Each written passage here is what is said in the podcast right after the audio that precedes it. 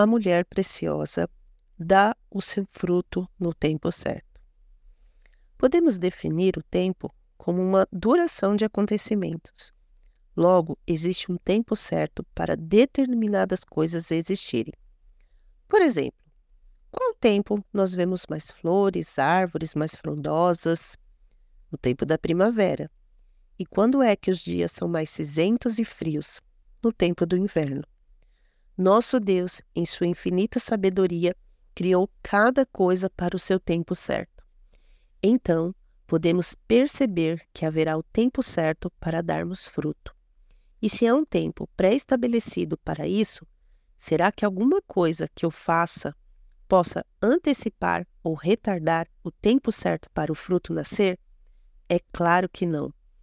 Pelo contrário, qualquer coisa que eu faça nesse sentido pode gerar a morte desse fruto. Aliás, dessa semente, pois todo fruto foi um dia uma semente. Por isso também lemos em Eclesiastes 3:2. Há tempo para plantar e tempo de se arrancar o que se plantou.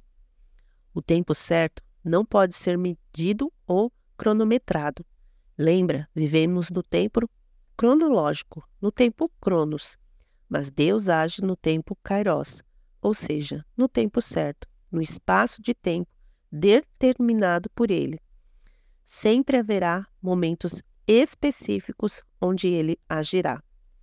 Então, que hoje nós possamos, através do Espírito Santo, buscar o entendimento para agirmos ou esperarmos o tempo certo para todas as coisas.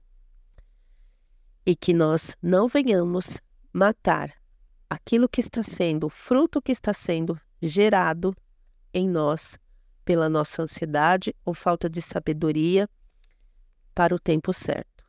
Que Deus as abençoe e as guardem. Fiquem na paz.